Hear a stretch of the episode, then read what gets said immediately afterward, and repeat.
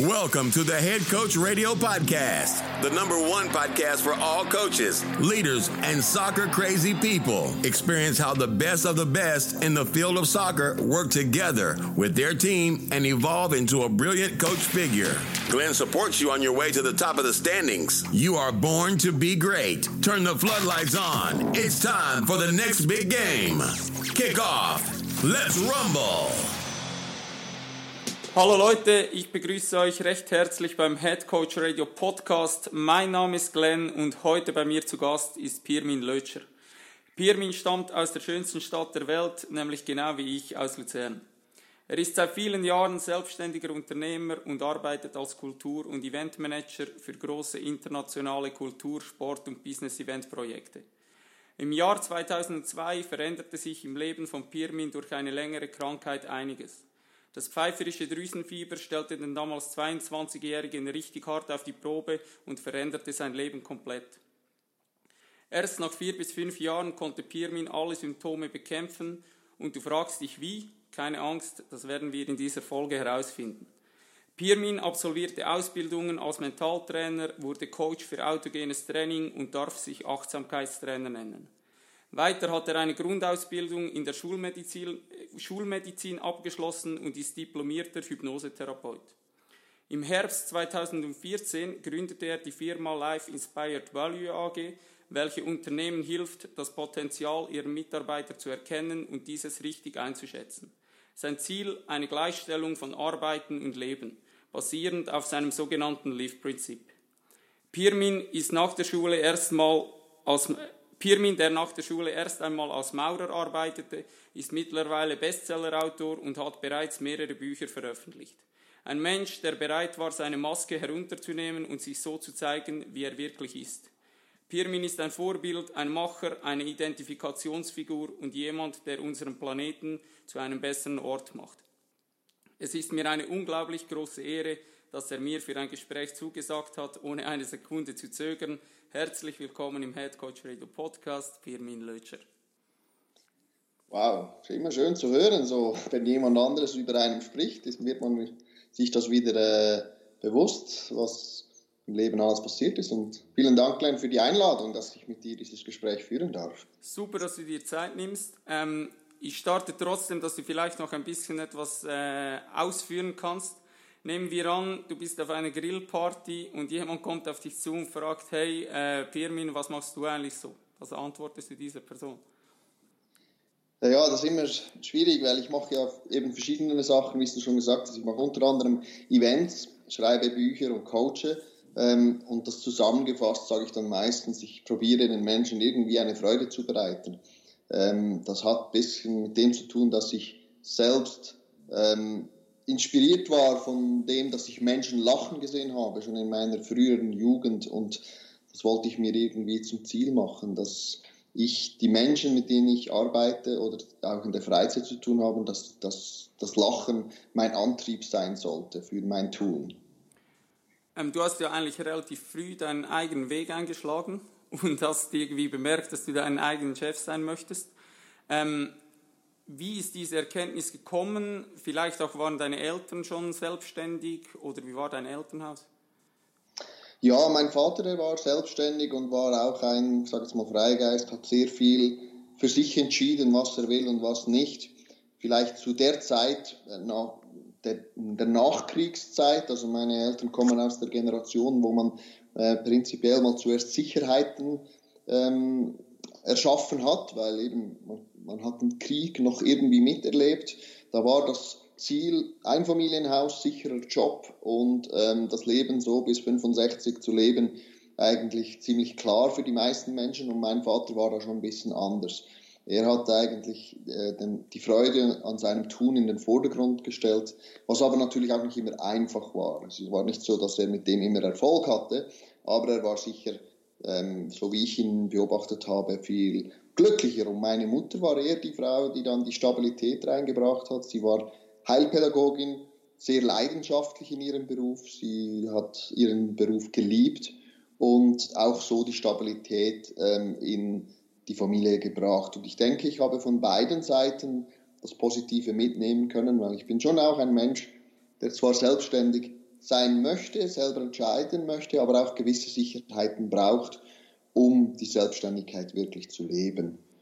Ähm, ja, ich glaube schon, dass Werte, die uns vermittelt werden von unseren Eltern, auch ähm, in unserem Leben weitergetragen werden von uns selbst. Aber dann bist du nicht auf, äh, also dein Vater ist nicht aus allen Wolken gefallen, wo du gesagt hast, hey, hör zu, äh, ich habe da irgendwie eine Idee und möchte da mal was probieren. Nein, keinesfalls. Mein Vater hat, hat das ja, immer sehr positiv entgegengenommen. Meine Mutter war schon eher die, die mal gesagt hat, ja, aber kann man damit Geld verdienen? Ähm, ja, diese Frage habe ich ihr auch überhaupt nicht böse genommen. Ich finde es auch richtig, dass man auch als Eltern ähm, gewisse Fragen stellt, weil man im jugendlichen Leichtsinn ähm, ja auch Fehler machen kann und dann die Erfahrung der Eltern ähm, ja, hilfreich sein kann. Ich war ja da auch noch sehr jung, als ich das angefangen habe. Und ich muss auch sagen, dass, ja, dass, diese, dass diese Frage oder dieses, dieses Behüten von meiner Mutter überhaupt nicht einschränkend war. Es war ein Zeichen von ihr, dass sie sich Gedanken macht, aber sie hat mich sicher nicht zurückgehalten oder darin, daran gehindert, dass ich meinen Weg gehe. Von dem her war ich da beidseitig, konnte ich mit Unterstützung rechnen. Ähm, lasst uns noch ein bisschen ganz kurz beim Beruf bleiben, bevor wir dann ein bisschen tiefer eintauchen. Ähm, wenn ich dich so frage, was macht für dich eine gute Führungspersönlichkeit aus? Also was muss die mitbringen? Was würdest du antworten? Ja, mehr, ähm, oder ich sage mal so, weniger Managementqualitäten als ähm, Führungsqualitäten. Das ist ein bisschen das Problem der der Ausbildungen. Viele Kaderstellen sind so ausgerichtet, dass man sehr viel ähm, lernt über Management. Das heißt, wie bringe ich das Unternehmen oder bessere Zahlen her oder bessere Prozesse, aber man viel zu wenig von der Personalführung mitbekommt. Aber in den Stellen, in den leitenden Stellen sind eben genau die Menschen, die dann diese Managementausbildung haben. Also für mich ist ein guter Manager, wenn er auch Sozialkompetenzen mitbringt. Ähm, weil schlussendlich gibt es kein Unternehmen, das Erfolg hat. Es gibt nur Unternehmen, die von Menschen zum Erfolg geführt wird. Und ein cleverer äh, Manager, der sieht, dass er ohne die Menschen um sich herum keinen Erfolg haben wird. Und darum ist dieses eine Balance zwischen Managementqualitäten und Führungsqualitäten, Menschenführung. Sehr cool. Ähm, ich habe beim Intro kurz angesprochen, dass du so einen, ja, wie soll ich sagen, einen äh, einschneidenden Lebenspunkt hattest in deiner Geschichte. Ähm, ich würde sehr gerne mal an diesen Punkt springen und mhm. dich mal vor allem auch fragen, was denkst du, warum ist diese Krankheit dazumals gekommen und vielleicht auch, was wollte dir das Leben damit sagen? mal als erstes vorausgesetzt, in dem Moment, wo man so eine Krankheit hat, ist man ja sagen, auch selbst vielleicht traurig, erbost, warum passiert mir sowas. Ähm, Im Nachhinein, im, im, Nachgang muss ich nur sagen, ich bin so dankbar, hatte ich diese Krankheit, weil eben genau die Punkte, die mich zur Krankheit geführt haben, ich so auch verbessern konnte. Ähm, es war ja das pfeifersche Drüsenfieber, das ist nicht etwas, was jetzt äh, einem unbedingt umbringt, aber es hat verschiedenste Formen, kann es annehmen. Ähm, ich, es gibt viele Sportler auch, die das haben oder gehabt haben, weil die psychische und körperliche Belastung sehr groß ist. Roger Federer hat sie auch gehabt. Darauf bin ich stolz. Wir haben eine Gemeinsamkeit. Die einzige. du spielst ja auch Tennis. Ja, aber natürlich eben, wie gesagt, Auf die einzige Gemeinsamkeit, die wir haben, ist dieses pfeifische Drüsenfieber. Ansonsten ist er mir überall überlegen. ähm, ja, ich habe Raubbau in der Zeit an, an mir selbst äh, betrieben. Und zwar war ich auch im Aufbau von meiner Firma. Ich ähm, war so, sage ich zwischen 18 und 22 sehr viel am Arbeiten, habe die Arbeit eigentlich genossen, das war alles gut, aber in der Zeit, wo ich dann mich erholen sollte, wo ich mich eigentlich regenerieren sollte, da ging ich dann in den Ausgang, habe es übertrieben, halt auch mit Partys, Alkohol, auch Drogen ausprobiert, alles und habe die Signale meines Körpers nicht mehr wahrgenommen. Mein Körper hat mir mehrmals in der Zeit, wenn ich mich zurückerinnere, gesagt, hey, ich glaube, es wäre jetzt mal gut, bleib doch das Wochenende zu Hause. Und ich, mein Ego oder mein, ich sage dem auch zu stark ausgeprägtes Ich, das hat mich gefordert und gesagt, nee, du bist der Chef, du sagst, wenn du zu Hause bleibst. Und irgendwann kam dann zum Glück der Tag, wo ich wirklich nicht mehr konnte oder mein Körper nicht mehr konnte. Und ähm, ja, ich war dann wirklich zwei Jahre lang sehr, sehr, sehr ähm, eingeschränkt, arbeitsfähig oder auch lebensfähig. Ähm, zu den körperlichen Symptomen wie Herzprobleme, Nieren, Leber, da kam alles wirklich eins nach dem anderen dazu. Kamen dann auch psychische Symptome, weil man nach zwei Jahren dann irgendwie einfach nicht mehr daran glaubt, dass man wieder gesund wird. Vor allem all, bei mir jetzt, ich war vorher immer so topfit, ich, äh, hab, ich war keinen Tag im Spital, ich habe ich, ja, ich hab wirklich gemeint, ich habe das Leben im Griff. Ich habe in der Zeit ähm, ganz vieles ausprobiert natürlich. Ich habe auch ganz viele Ärzte besucht. Ich habe gehofft, jeder Arzt oder jeder Mensch um mich herum kann mir helfen. Und das hat leider nichts gebracht. Ich konnte erst aus der Krankheit wieder aussteigen, sozusagen, als ich merkte, ich muss mir selber helfen. Ich habe mir während der Krankheit den alten Pirmin zurückgewünscht. Ich habe mir gewünscht, ich möchte wieder so sein wie vorher. Ich möchte wieder gesund sein. Ich möchte wieder den, der Coole sein. Ich möchte wieder in den Ausgang gehen können. All die Geschichten. Ich habe erst mit der, ja, mit der Besserung oder einer Besserung erst eingetreten, als ich akzeptiert habe, dass es den alten Pirmin nicht mehr gibt, sondern ich einen neuen Pirmin erschaffen muss einer, der andere Werte hat, einer, der vielleicht eben mit dem Bewusstsein für sich selbst und seinen Körper auch durchs Leben geht. Das heißt nicht, dass ich heute kein Glas Wein mehr trinke, auch ab und zu noch eine Party mache, aber in der Balance mit mir selbst, das heißt, am nächsten Tag gönne ich mir die Ruhe, die ich mir dann auch vielleicht äh, soll, geben sollte. Ähm, ja, und da hat mir am Schluss das autogene Training halt dann einfach geholfen, dass ich dass ich diese Erkenntnis hatte. Aber da können wir dann vielleicht noch später dazu kommen. Ich habe jetzt ein bisschen viel erzählt über das. Du hast äh, mir bereits die nächste Frage vorgegriffen, aber das ist super. Ähm, die nächste Frage wäre eigentlich gewesen, nimm uns so mit an diesen, an diesen Wendepunkt, weil ich stelle mir vor, dass irgendwann ist so das Entscheidende, dass du sagst, ich muss die Situation akzeptieren und erst wenn ich die Situation akzeptiert habe, kann ich auch loslassen und kann, kann nach vorne schauen. Und ähm, du hast das autogene Training angesprochen, vielleicht mal für die Zuhörer, ähm, die jetzt sagen, was soll das sein? Vielleicht kurz einmal, was ist das und was hast du für eine Erkenntnis daraus gezogen? Vielleicht auch, ähm, ich will jetzt hier nichts vorgreifen, aber es geht eigentlich auch darum, dass du dich selbst wie umprogrammierst sozusagen. Ähm, und dass du so alte Glaubenssätze vielleicht auch auflösen kannst. Vielleicht auch, dass du da darauf eingehst, wie hast du das überhaupt geschafft? Ja, das ist so. Das, unser Gehirn ist ja wirklich etwas ganz Geniales. Es nimmt verschiedenste Muster an, was man trainieren kann oder auch unbewusst passiert. Das können gute, aber auch schlechte Muster sein. Sagen wir jetzt mal beim Sport, ähm, gerade beim Tennis sagt man, bevor man einen Schlag nicht tausendmal geschlagen hat, ist er nicht manifestiert. Da geht es nicht nur ums Gehirn, da geht es auch ums Unterbewusste, intuitive Schläge, all die Geschichten. Aber das Gehirn hat immer auch einen Faktor, einen Steuerungsfaktor in gewissen Dingen und kann auch negative ähm, Muster abspeichern. Bei mir zum Beispiel in der Krankheit war es so, das ist ja, das war so das, das, das, das, klarste Beispiel für mich dann auch, dass ich wusste, es ist nicht nur alles in meinem Körper, sondern auch viel im Kopf, was mit dieser Krankheit in Verbindung steht. Ähm, bei mir war das so, ich war dann, ich sag's mal, nach hm, zwölf Monaten war ich eigentlich medizinisch wieder okay. Das heißt, ich, es wurden keine Viren mehr in meinem Körper gefunden. Ähm, ich habe aber jeden Freitag um 17 Uhr Fieber bekommen über Wochen hinweg. Und da wurde mir klar, okay, da muss mehr sein als mein Körper. Also Krass, irgendwas, ja. was, was, ähm, da habe ich mir ein Muster eingeredet, unterbewusst.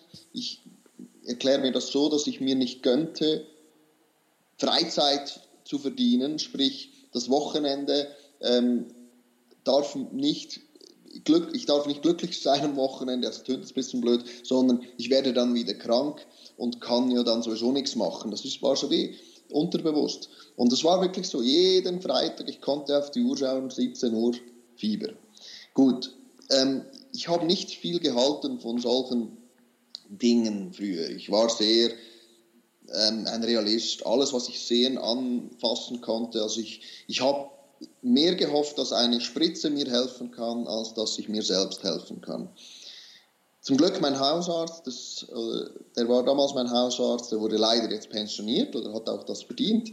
Der war sehr ein cooler und auch so dem habe ich das abgenommen. Der hat gesagt, weißt du was, probier das mal, autogenes Training, das ist was medizinisch Nachweisbares, hat nichts mit Esoterik zu tun oder so, mach das einfach mal.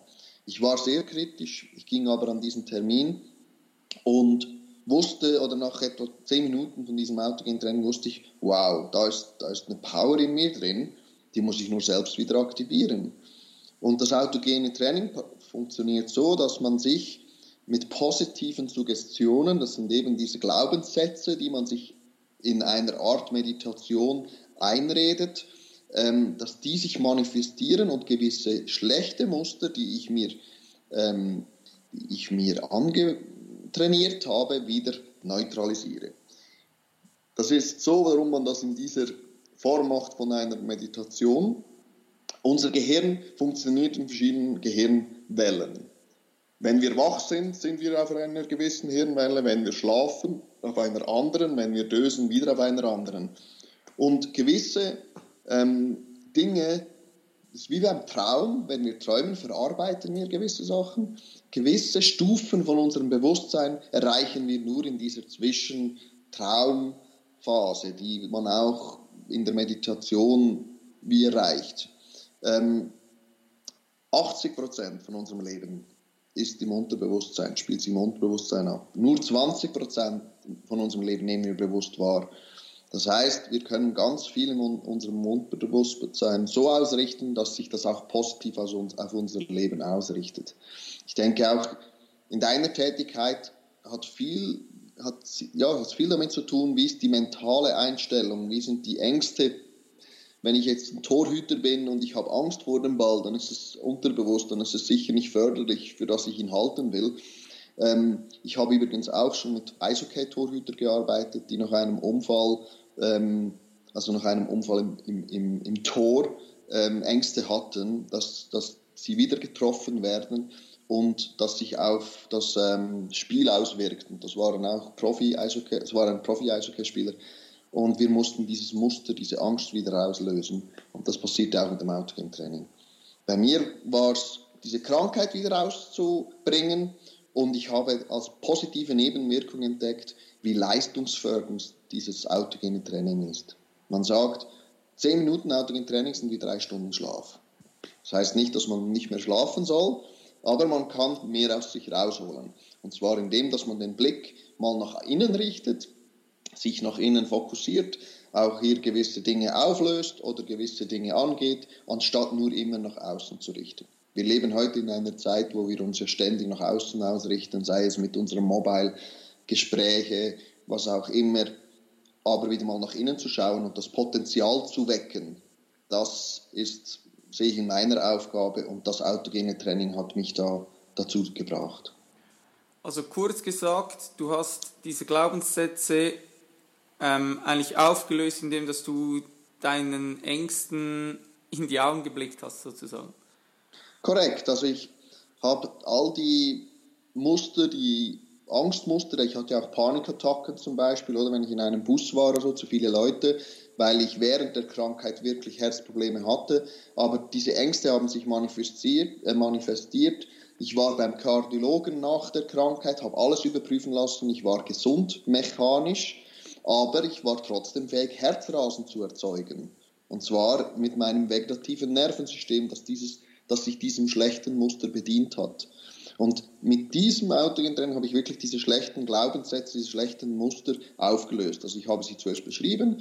Okay, ich habe Angst vor dem und dem und dem. Gut, machen wir ein Training dazu. Das passiert meistens so, dass die Lehrerin oder das kann man auch sich selbst, dass man sich das aufnimmt auf eine CD oder heutzutage einfach auf Smartphone, spielt sich diese Glaubenssätze ab in diesen 10, 15 Minuten und ähm, die manifestieren sich dann mit einem zusätzlichen, ich sage jetzt, bewussten, guten Gefühl für einen selbst. Also diese 10, 15 Minuten, die geben einem zusätzlich noch, eben wie ich gesagt habe, Kraft und, und neue Energie. Aber du hast dich eigentlich nur damit ähm, beschäftigt, weil du so verzweifelt warst, weil du eigentlich gemerkt hast, hey, so der normale medizinische Weg, der hilft mir irgendwie nicht, weil ähm, so wie ich so ein bisschen recherchiert habe über dich, war das sehr ähnlich wie dazu mal bei mir ähm, vor ein paar Jahren, wo ich gesagt habe, äh, eben, hör mir auf mit diesem spirituellen Hippie-Scheiß, was soll das, ähm, bleib mir weg mit solchen Dingen.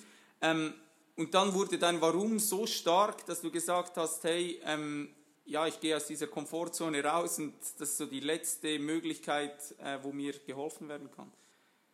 Absolut. Es war so mein letzter Hoffnungsschimmer, weil ich war wie du gesagt, das muss mir gar nicht ins Haus kommen, so noch jetzt noch irgendwie ein, so ein spirituelles Räuchzeugs.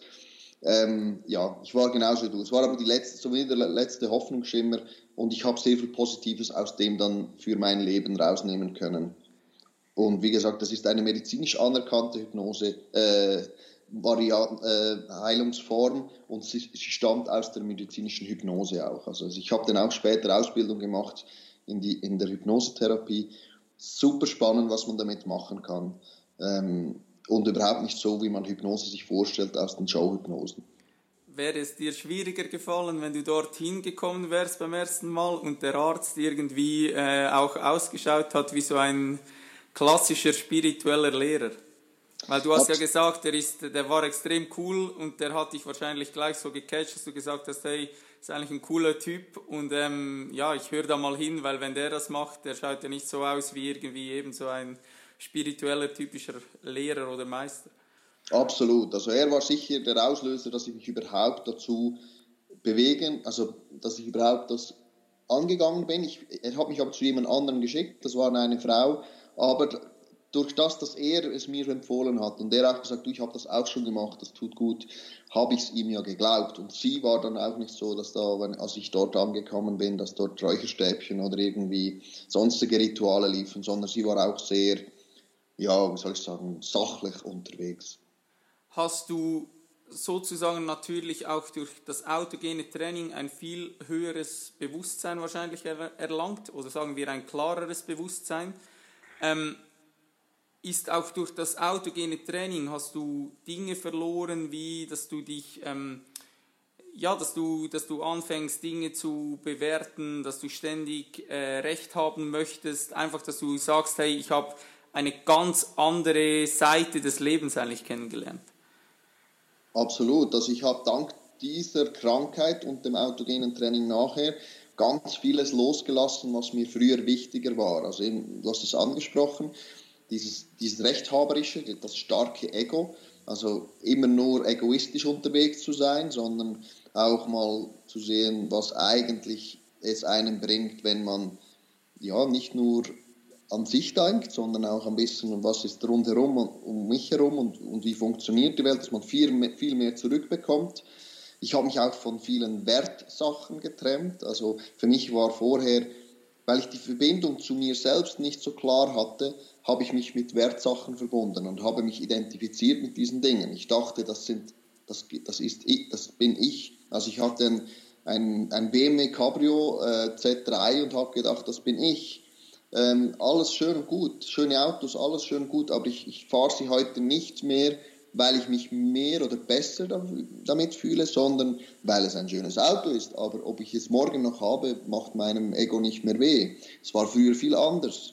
Ähm, ich habe viele Sachen losgelassen, aber das war natürlich ein langer Prozess. Es ist nicht so, dass man dann dieses autogene Training einmal macht und dann, wups, ich habe die Lösung, sondern es war der Start, dass ich mich auf einen Weg gemacht habe, der mehr zu mir selbst ist als weg von mir selbst. Das ist so die Haupterkenntnis. Aber wie gesagt, ich lebe immer noch ein westliches, normales Leben. Ich bin nicht monatelang auf den Bergen am Meditieren, überhaupt nicht ähm, sondern ich finde das Leben hier wunderbar spannend. Ich glaube einfach, wenn wir es bewusster leben und im Einklang mit uns selbst, dann ist noch viel mehr möglich und das Leben ist viel genussvoller und viel, ähm, ja, wie soll ich sagen, abwechslungsreicher und man rennt auch nicht sich selbst immer hin und äh, hinterher. Das habe ich vorher gemacht.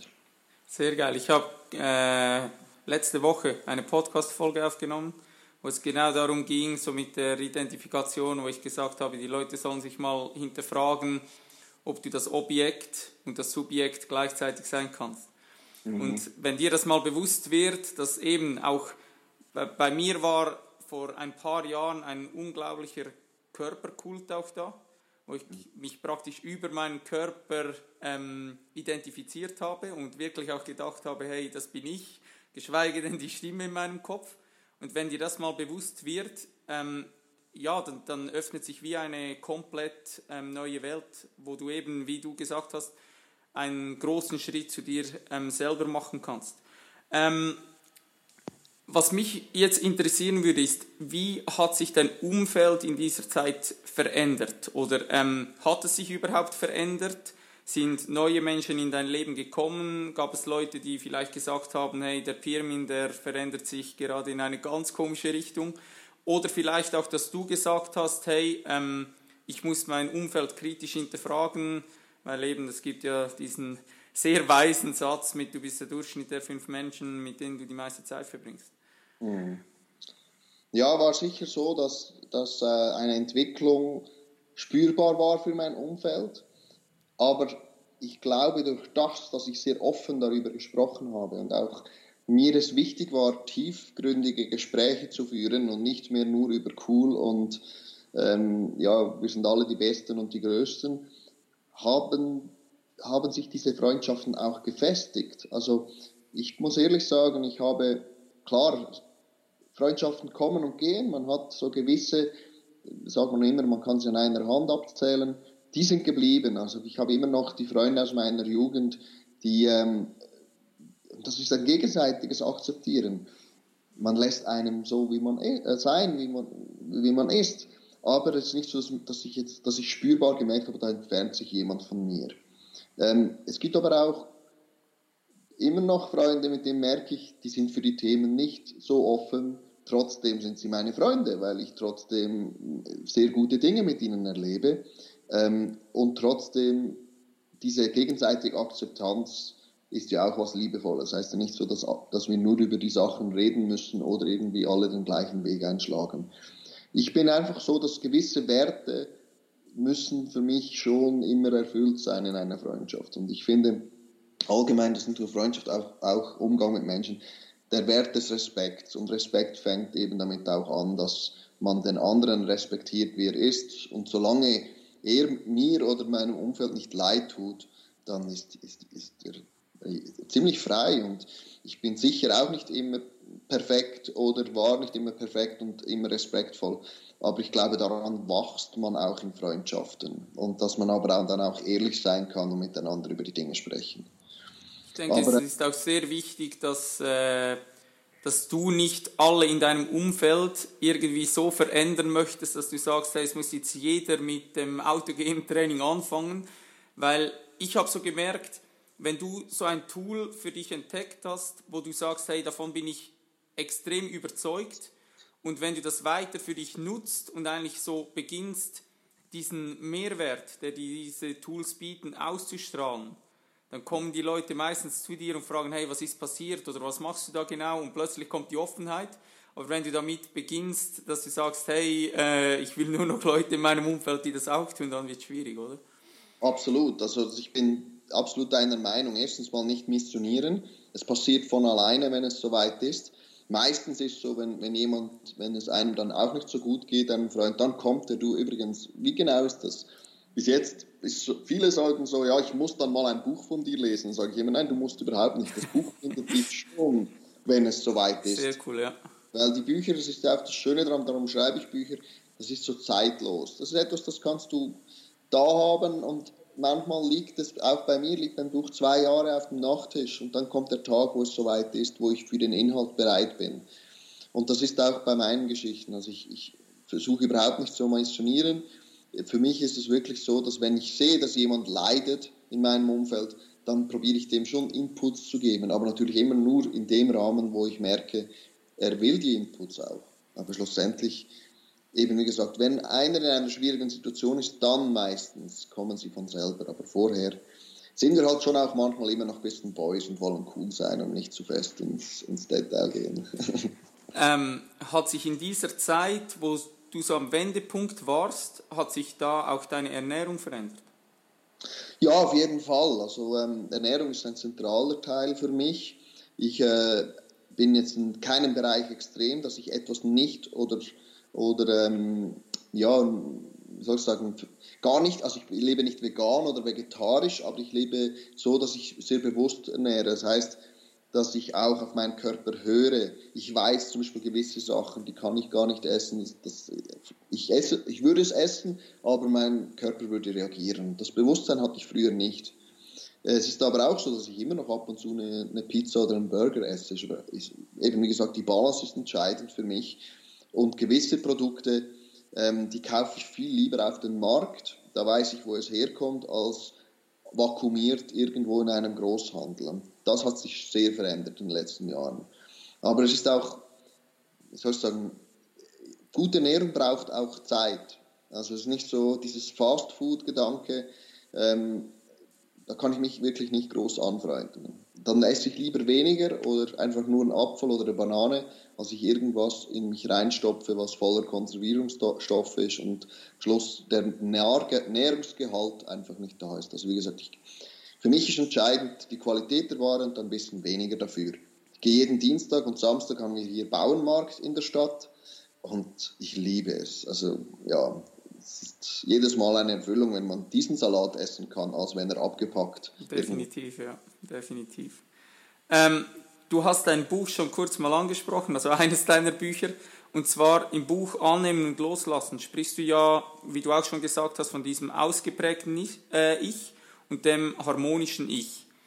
Ähm, wenn jetzt jemand keine Ahnung hat, von was du da sprichst, mich würde mal interessieren, weil mich interessiert immer so der Prozess auch bei den Menschen. Wie hast du diese Erkenntnis erlangt, dass du gemerkt hast, irgendwie, eben, dass du dich aufgehört hast, mit deinem Ego zu identifizieren, dass du gemerkt hast, hey, irgendwie, da ist etwas mehr. Ich finde es auch schwierig, darüber zu sprechen, weil du ja eigentlich das, was da ist, sehr schwierig in Worte fassen kannst oder gar nicht beschreiben kannst, weil es halt auf einer viel tieferen Ebene ist. Aber wie hast du, war das das autogene Training, war das der gesamte Prozess, der irgendwie fließend verlaufen ist?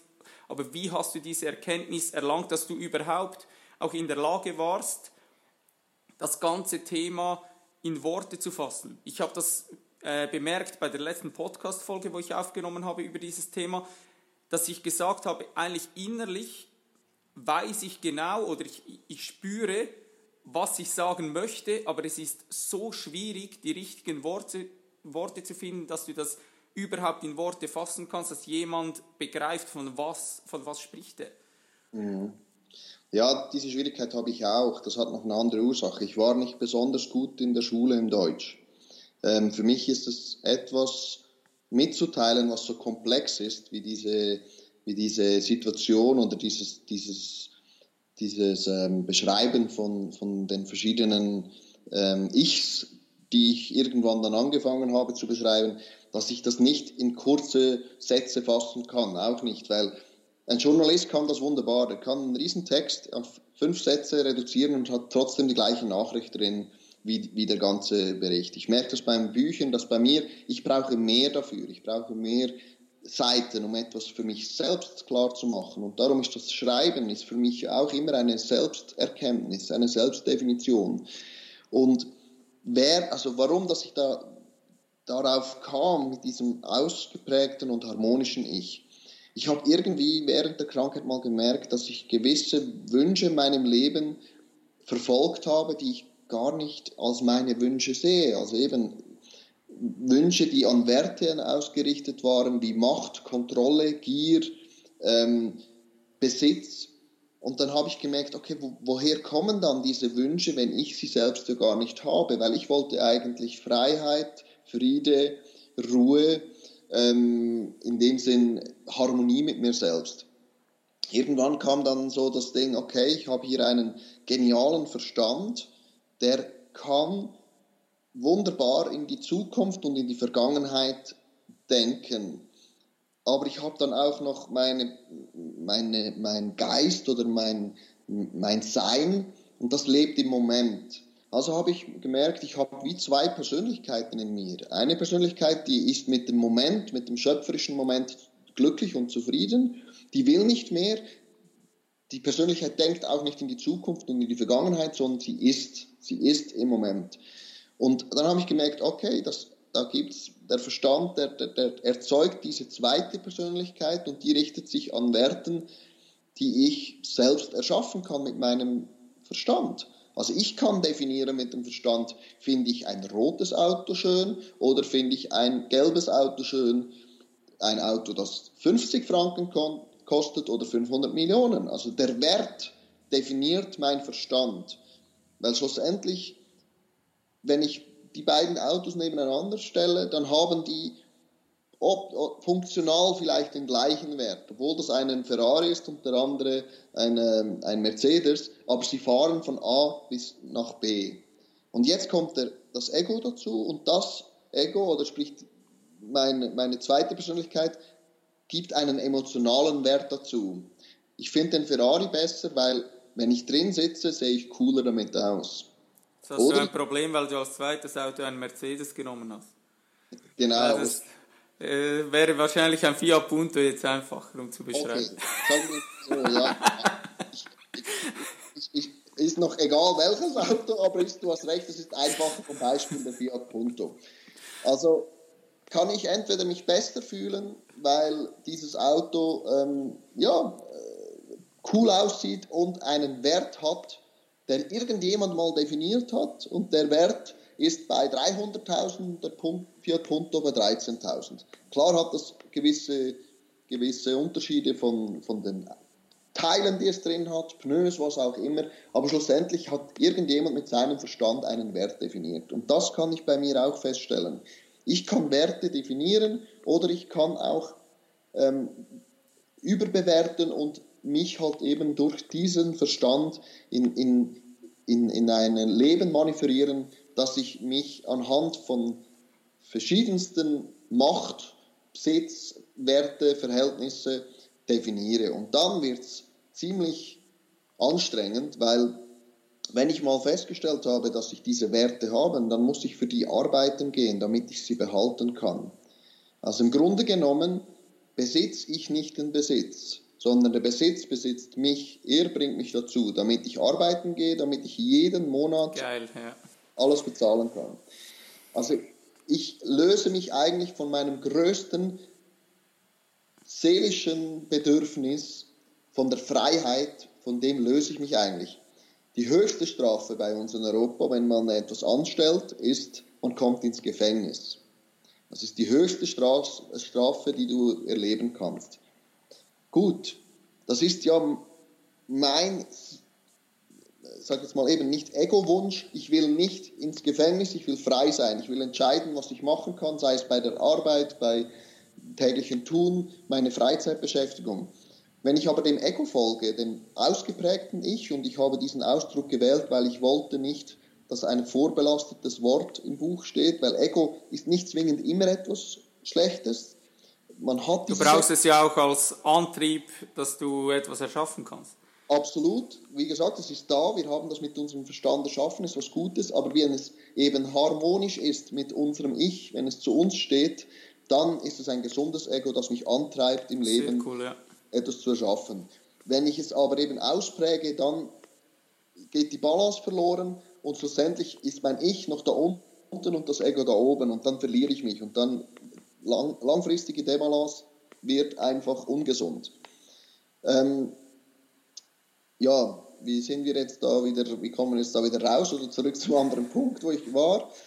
Ähm, wie gesagt, mit dem Besitz und Gefängnis. Ich kann mich entweder durch eine Straftat ins Gefängnis bringen oder ich bringe mich ins Gefängnis, indem dass ich eben gewisse ähm, Werte verfolge, die mich gefangen machen. Also ich habe es vorher gesagt, ich, ich, ich, teures Auto, teures Haus, teures was, was, was, was auch immer. Ich lebe in einem Gefängnis, weil ich muss für diese Dinge arbeiten. Wenn ich Wenn ich das nicht mache, dann äh, habe ich ein Problem. Beziehung, der, goldige, der goldige Käfig, oder? Der goldige Käfig. Dasselbe in Beziehungen. Beziehungen heißen für mich, man fördert sich einander, man, man bringt sich vorwärts und da rede ich nicht nur von Liebesbeziehungen, Freundschaften, Geschäftsbeziehungen. Sobald eine Beziehung festhaltend ist, einschränkend, bin ich wieder im Gefängnis. Also es sind so ein bisschen, diese Themen, die ich durch das, dass ich dann mein eigenes Ich kenne, besser in die Balance bringe mit meinem Ego. Und wenn ich dann da bin, dass das in der Balance ist, dann habe ich optimale, ich sage jetzt mal, Resultate. Und dank dem autogenen Training oder Meditationen wird es mir wieder mehr bewusst, was ich wirklich will und was das Ego, das ausgeprägte Ego will. Und so kann ich das auch harmonisieren ein bisschen. Also den Blick nach innen, ich sage es immer, den braucht, braucht man einfach ab und zu wieder. Ich finde, du beschreibst das in diesem Buch absolut genial. Also ich kann das auch in, wirklich allen Leuten, die jetzt hier zuhören, ans Herz legen. Ähm, vor allem auch den Teil, wo du die, die Beziehungen beschreibst, wie das zum Teil auf Glaubenssätze aufgebaut ist, wo ich auch immer wieder merke, wenn du mit Leuten sprichst, wie sehr das einfach kaum ist irgendwie was out of the box, so von die Leute komplett irgendwie aus ihrem Muster raus und sind heillos überfordert und sagen, ja, das geht doch nicht und äh, das kann doch nicht sein. Und wenn wir da mal hinterfragen und merken, hey, wie wir von der Gesellschaft gesteuert sind, dann, äh, ja, dann wird dir einiges bewusst und dann fängst du eben auch an, das Ganze zu hinterfragen und zu, äh, nachzudenken. Ähm, wenn jetzt jemand sagt, ich habe das Konzept, das du jetzt beschrieben hast, eigentlich verstanden. Also mein Verstand sagt, ja, das ist irgendwie einleuchtend. Ähm, ich unterscheide immer zwischen dem Wissen und zwischen dem Erfahren. Und wenn jetzt jemand sagt, hey, ich habe das eigentlich begriffen, wie kann ich das erfahren? Was würdest du dieser Person antworten?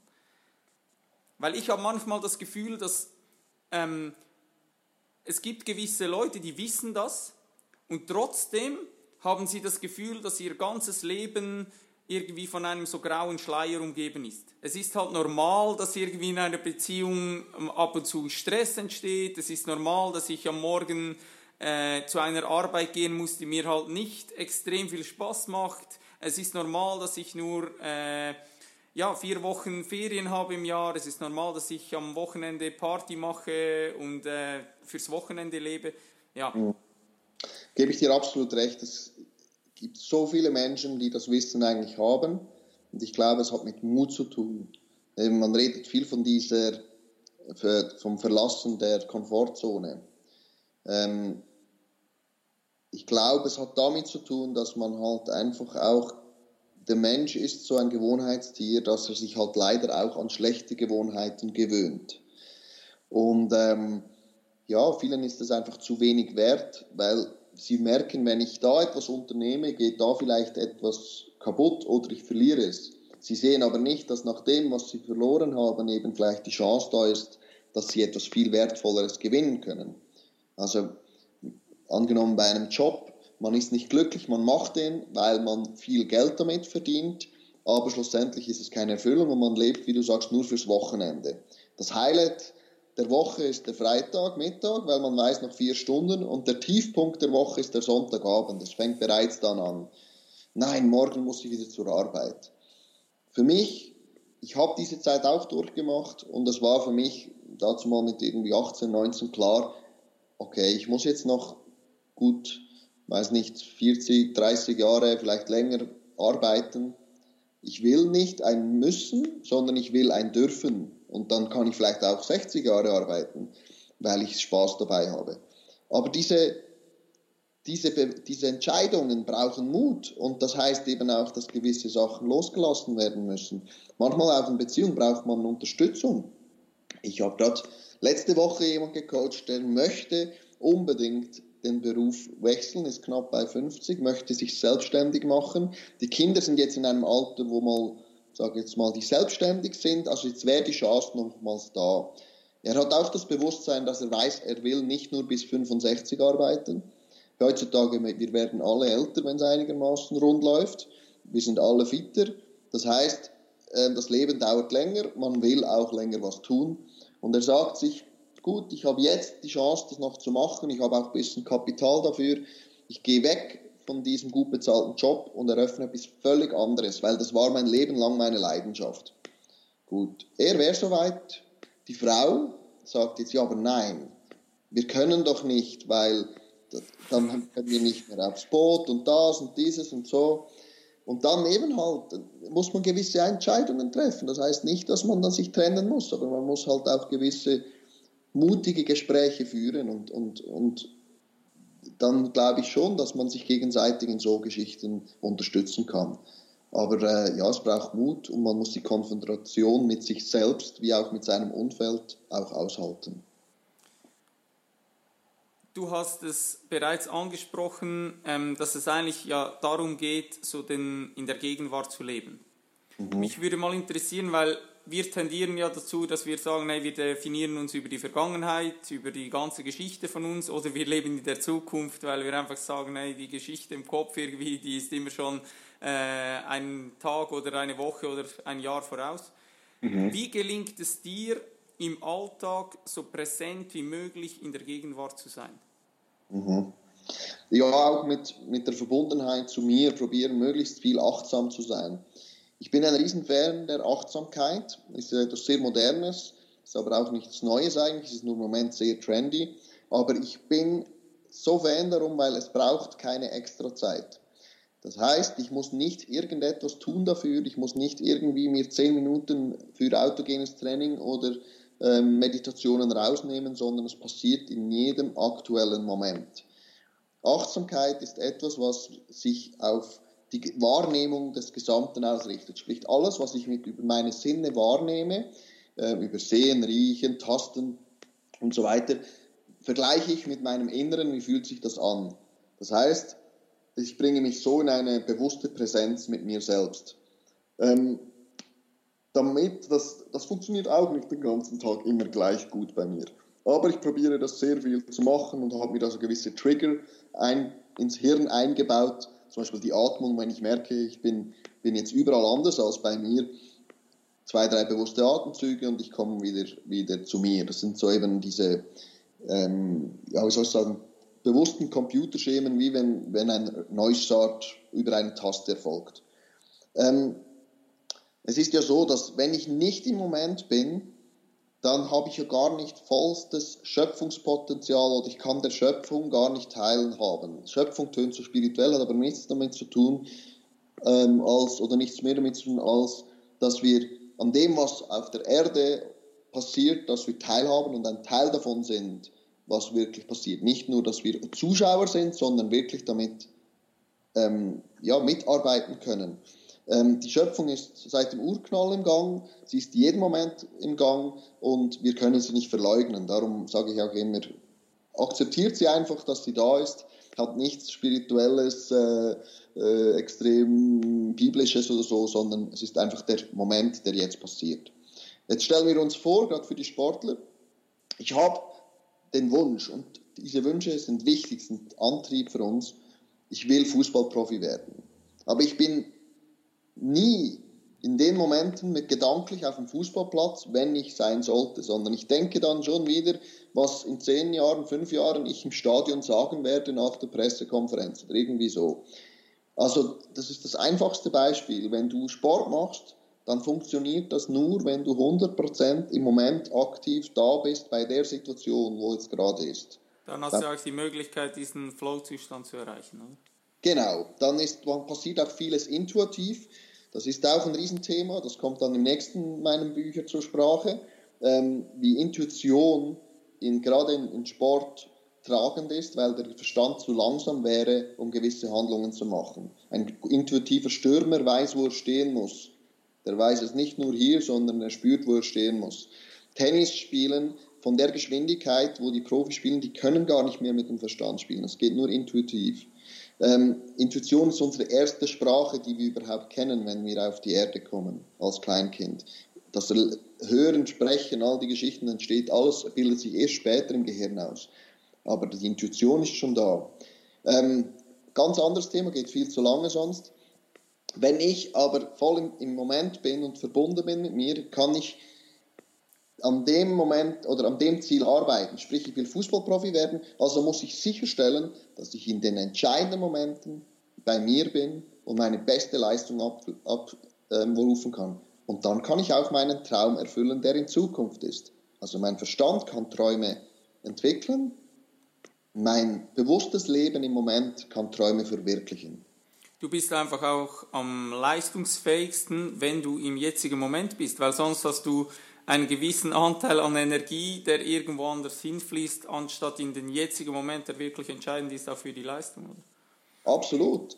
Also, und glaub mir, ich bin auch täglich gefordert mit, mit, ähm, mit, mit, ja, mit diesen Gedanken, die mich immer wieder dann probieren abzulenken. Und ich glaube, das ist auch ein Training, darum sagt man auch autogenes Training, hat auch mit Training zu tun. Ähm, und wie jeder Sportler, der, der halt äh, Freistöße trainiert oder so, es ist ein Training unseres Verstandes und das gehört in unserem täglichen Leben halt auch dazu, nicht nur äh, das Training in der Schule, wie ich den Computer bediene oder weiß nicht was, sondern wie ich mich selbst bediene. Und, ja. und ich habe das Gefühl, wenn wir dadurch, bin ich der felsenfesten Meinung, dass du halt das, ein größeres Bewusstsein bekommst. Und wenn ich sehe, wie ich vor ein paar Jahren war, das geht jetzt nicht darum, irgendwie meine, wie sagst du, ausgeprägtes Ich zu stärken, sondern es geht darum, den Leuten da draußen klarzumachen. Ähm, ich habe bemerkt, dass ich ein Bewusstsein erlangt habe, wo ich nicht mehr wegschauen kann. Und das klingt für jemand, der sagt, der ist nicht ganz normal, weil wenn ich sage, ich bin irgendwo in der Natur und als Beispiel, ich sehe eine Blume, dann fühle ich mich irgendwie mit allem um mich herum fühle ich mich verbunden, weil mir klar ist, in dieser Blume ist die Sonne, da ist der Regen drin, es ist einfach, es ist der ganze Prozess. Und wenn du, wenn du dieses Bewusstsein bekommst, dann eben, ich sage, das, das überträgt sich, wie du angesprochen hast vorhin, in die Ernährung. Du, mhm. du kannst gar nicht mehr unbewusst irgendwelche Nahrung in dich reinschieben. Ich sage, du kannst kein Business ähm, auf die Beine stellen, das nicht irgendwie einen Mehrwert bietet, um unseren Planeten zu schützen oder um irgendwie die Gesellschaft voranzubringen. Und das ist so mein Ziel, wo ich sage, unser Ziel muss es sein, dass möglichst alle Menschen so einen Schritt in diese Richtung tun und sich damit beschäftigen, dass sie merken, hey, es ist eben mehr da oder es entstehen auch mehr Möglichkeiten, wenn ich mich dem, dem ganzen Prozess annehme. Ähm, du, hast es, du, hast es, vorhin äh, relativ gut gesagt, dass du, das wäre meine nächste Frage gewesen, wenn du merkst, dass du im Alltag dich mit gewissen Dingen identifizierst oder dass dich die Stimme im Kopf so eingenommen hat. Ähm, vorhin hast du die Atmung, ähm, Atmung angesprochen. Für mich wäre ein ganz wichtiger Punkt, so wie gehst du dann vor, wenn du merkst, so scheiße, vielleicht auch mal in der Beziehung, wo du merkst, irgendwie, ah, jetzt reagiere ich genau so, wie ich eigentlich nicht reagieren möchte. Nur schon, dass du das ja wahrnimmst, ist schon mega cool. Aber mhm. wie gehst du dann damit um, dass du merkst, hey, ich muss irgendwie zurück und muss den, den, den Switch hinbekommen? Mhm.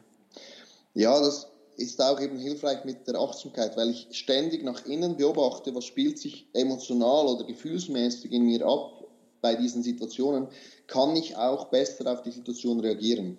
Das heißt nicht, dass im Leben dann mich keine Situationen, die schwierig sind, mehr erreichen, aber durch das, dass ich die Kontrolle über mich habe, kann ich auch besser die Kontrolle über die Situation erreichen.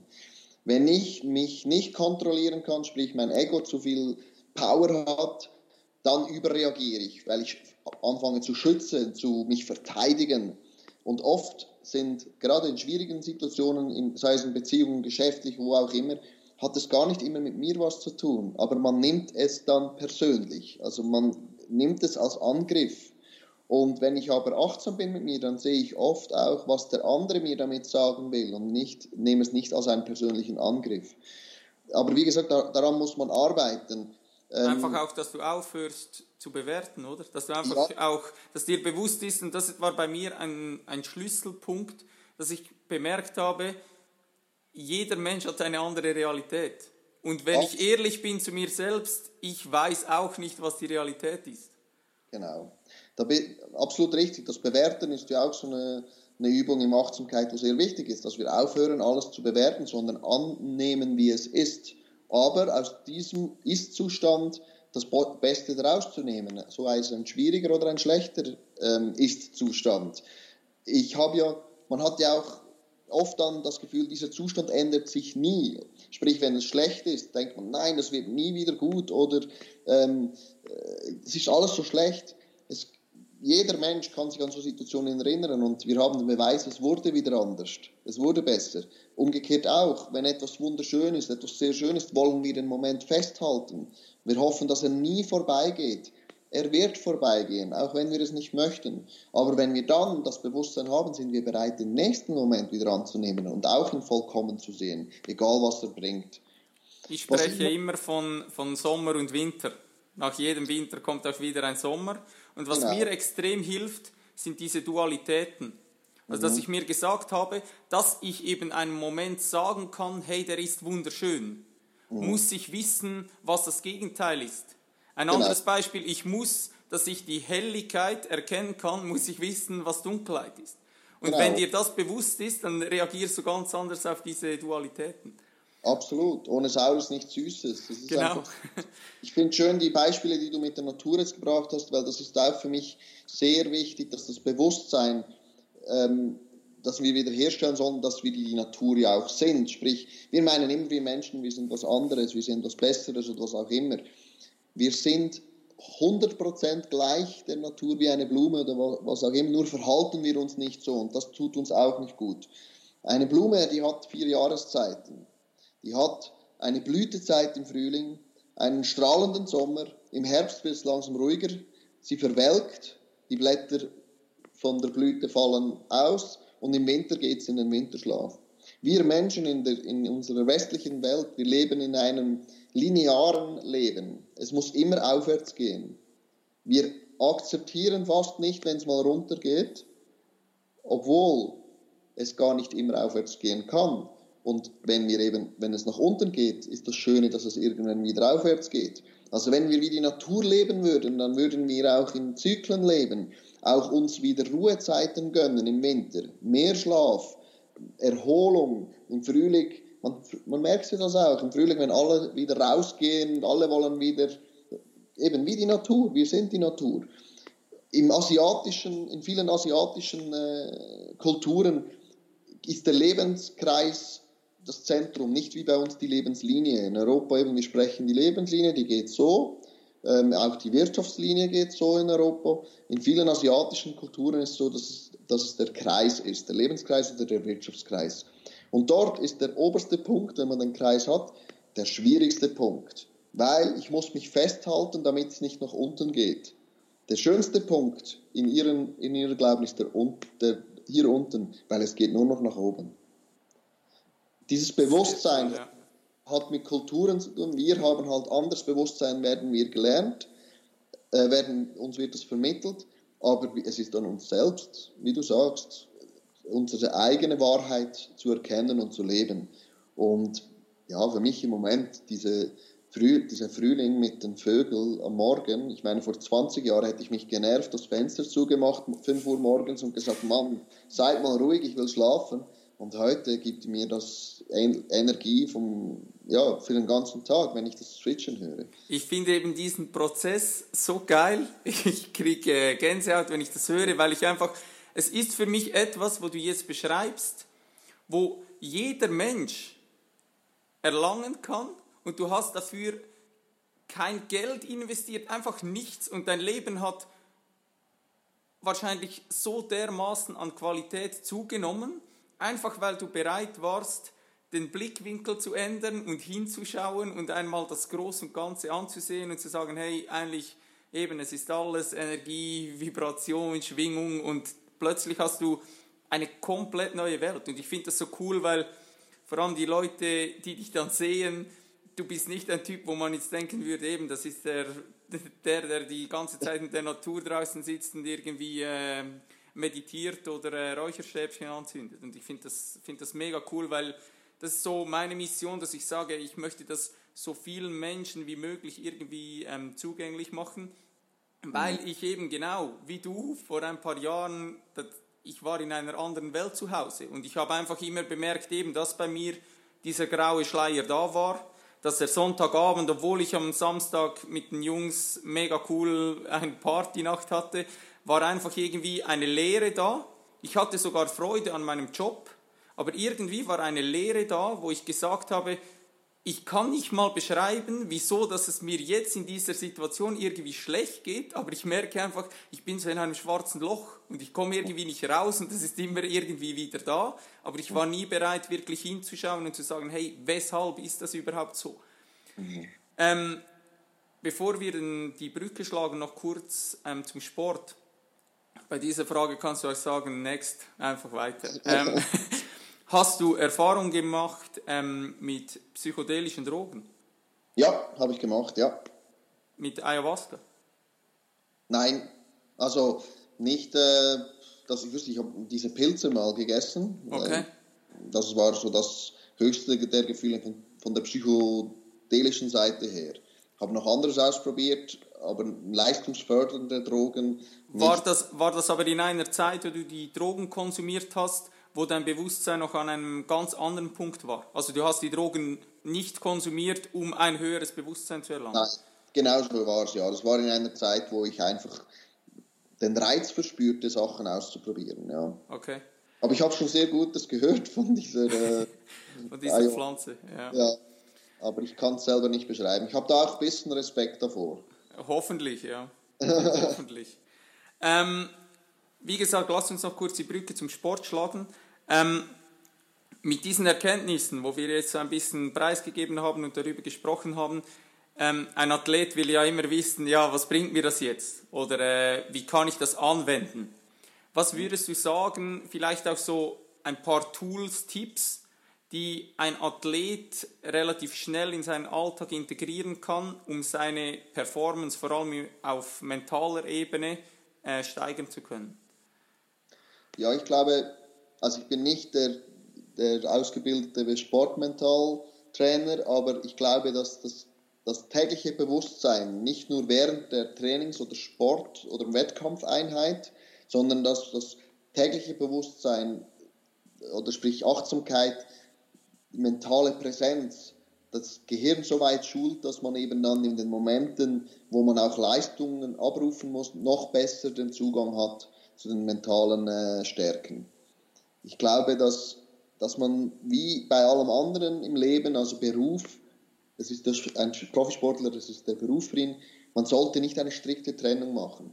Also man sollte nicht sagen, so, jetzt von acht bis fünf bin ich im Beruf und nachher lebe ich. Und am Abend gehe ich dann eben Tennis spielen und das ist mein Leben. Wenn ich, wenn ich ähm, Sportler bin, dann geht es eigentlich darum, dass ich die ständige Balance zu mir selbst habe. Und wenn ich Berufsmann bin, das Gleiche. Also ich sage auch, es gibt keine Work-Life-Balance, es gibt nur eine Life-Balance. Weil ich kann nicht innerhalb von diesen paar Stunden, wo ich das mache, was ich freiwillig mache, mich so weit glücklich machen, um die anderen Stunden, wo ich nicht gerne mache, zu kompensieren, weil die sind ja in der Überzahl. Also ich arbeite mehr, als dass ich lebe, ähm, für die diese Trennung machen. Und beim Sport, glaube ich, ist es dasselbe. Wenn, wenn, ich, wenn ich das lebe, dann fängt es an mit Ernährung, es fängt an mit ähm, Schlaf, mit am Tag ein gewisses Bewusstsein zu haben für, für mich, die Wahrnehmung, wie fühlt sich mein Körper an und dementsprechend auch reagieren zu können. Sehr cool. Ähm, zum Abschluss, ich gebe dir ein paar Satzanfänge mhm. und du einfach spontan frei heraus. Ähm, wir starten mit meine Morgenroutine besteht aus. Aufstehen, großes Glas Wasser trinken. Dann mache ich, äh, sind glaube vier oder fünf Dehnübungen, also verschiedenste Sachen, um mich mal zu spüren, meinen Körper zu spüren. Ich schaue aus dem Fenster, checke das Wetter, äh, wie fühlt sich der Tag an, bevor ich irgendwie auf dem App schaue, wie das Wetter ist, weil live ist es irgendwie besser.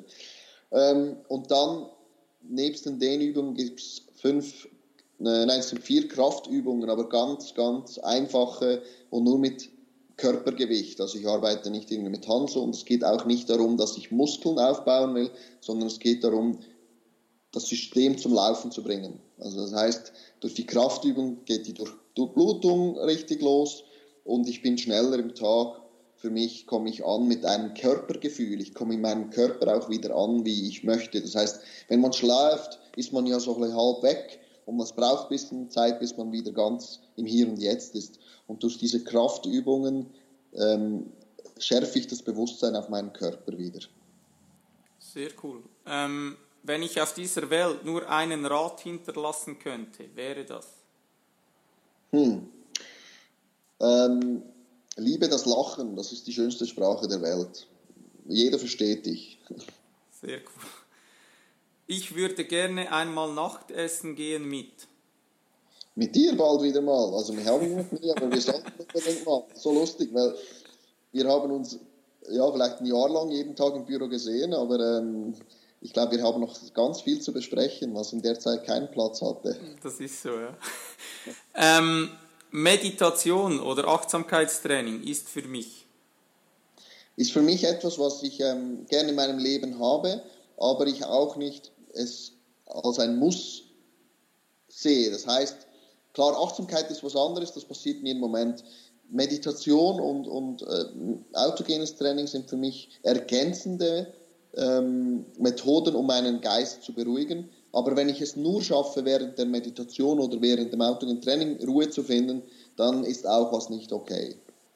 Also es ist was, wo mich schult, aber um ein bewusstes Leben zu leben, braucht es auch am täglichen Tag, so, also in jedem Moment, ein bewusstes, äh, eine bewusste Wahrnehmung. Super Aussage.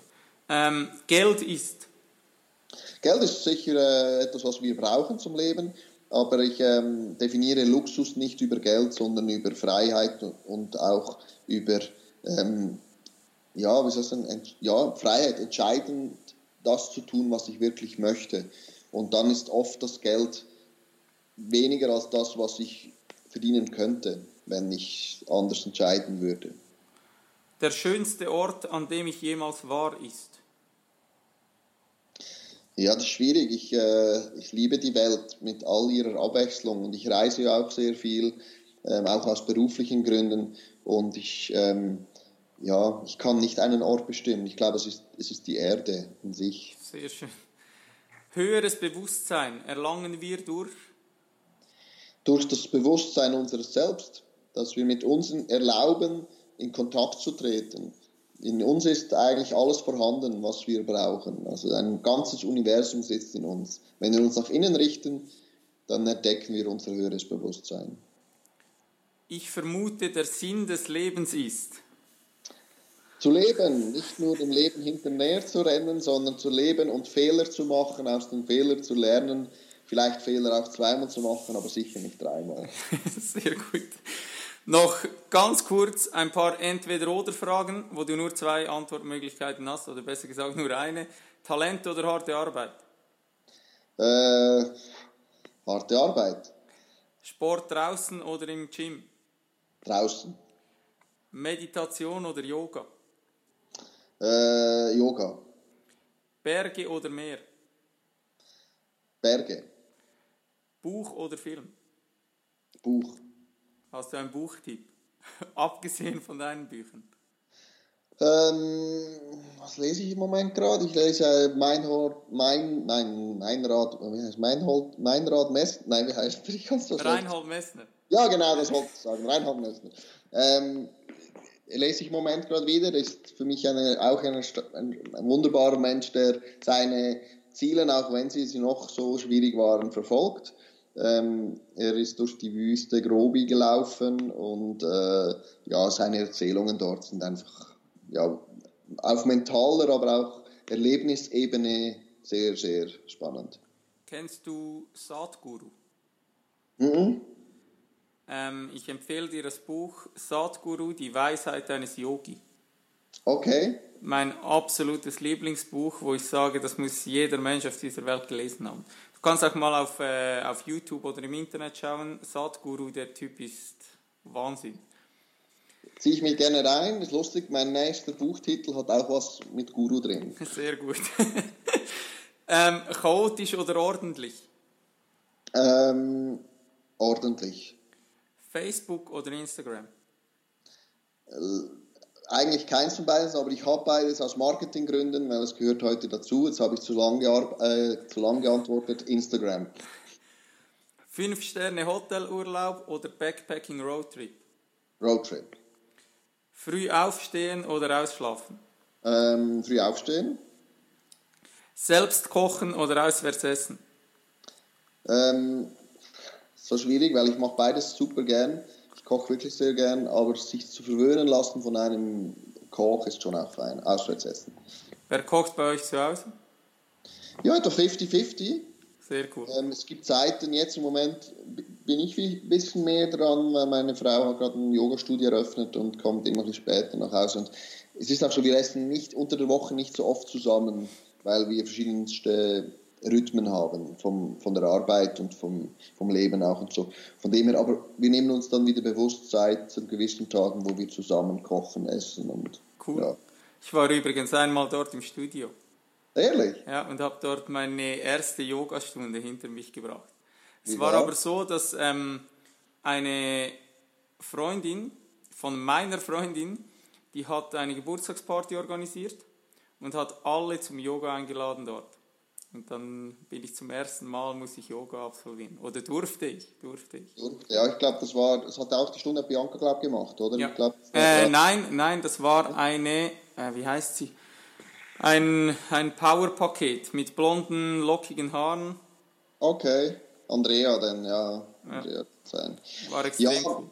Ich muss auch ehrlich zugeben, ich bin ein schlechter Yoga-Besucher. Also ich finde es super, wenn, wenn ich dann mal dort bin, aber ich, ja, wenn, solange ich auf den Tennisplatz gehe, dann ähm, ist das so meine, mein Main-Sport, weil ich brauche den Ball, ich brauche dies, diesen Gegner. Ähm, aber ich weiß eigentlich, mein Bewusstsein weiß, wie gut Yoga eigentlich tut und, und was ich davon profitieren kann. Ich fühle mich nachher immer wunderbar, aber ich bin diesbezüglich, das kommt noch. Das spreche ich immer nur selbst, das kommt noch. Sehr gut. Ähm, der letzte Punkt, Gedanken lesen oder Zeitreisen können? Gedanken lesen.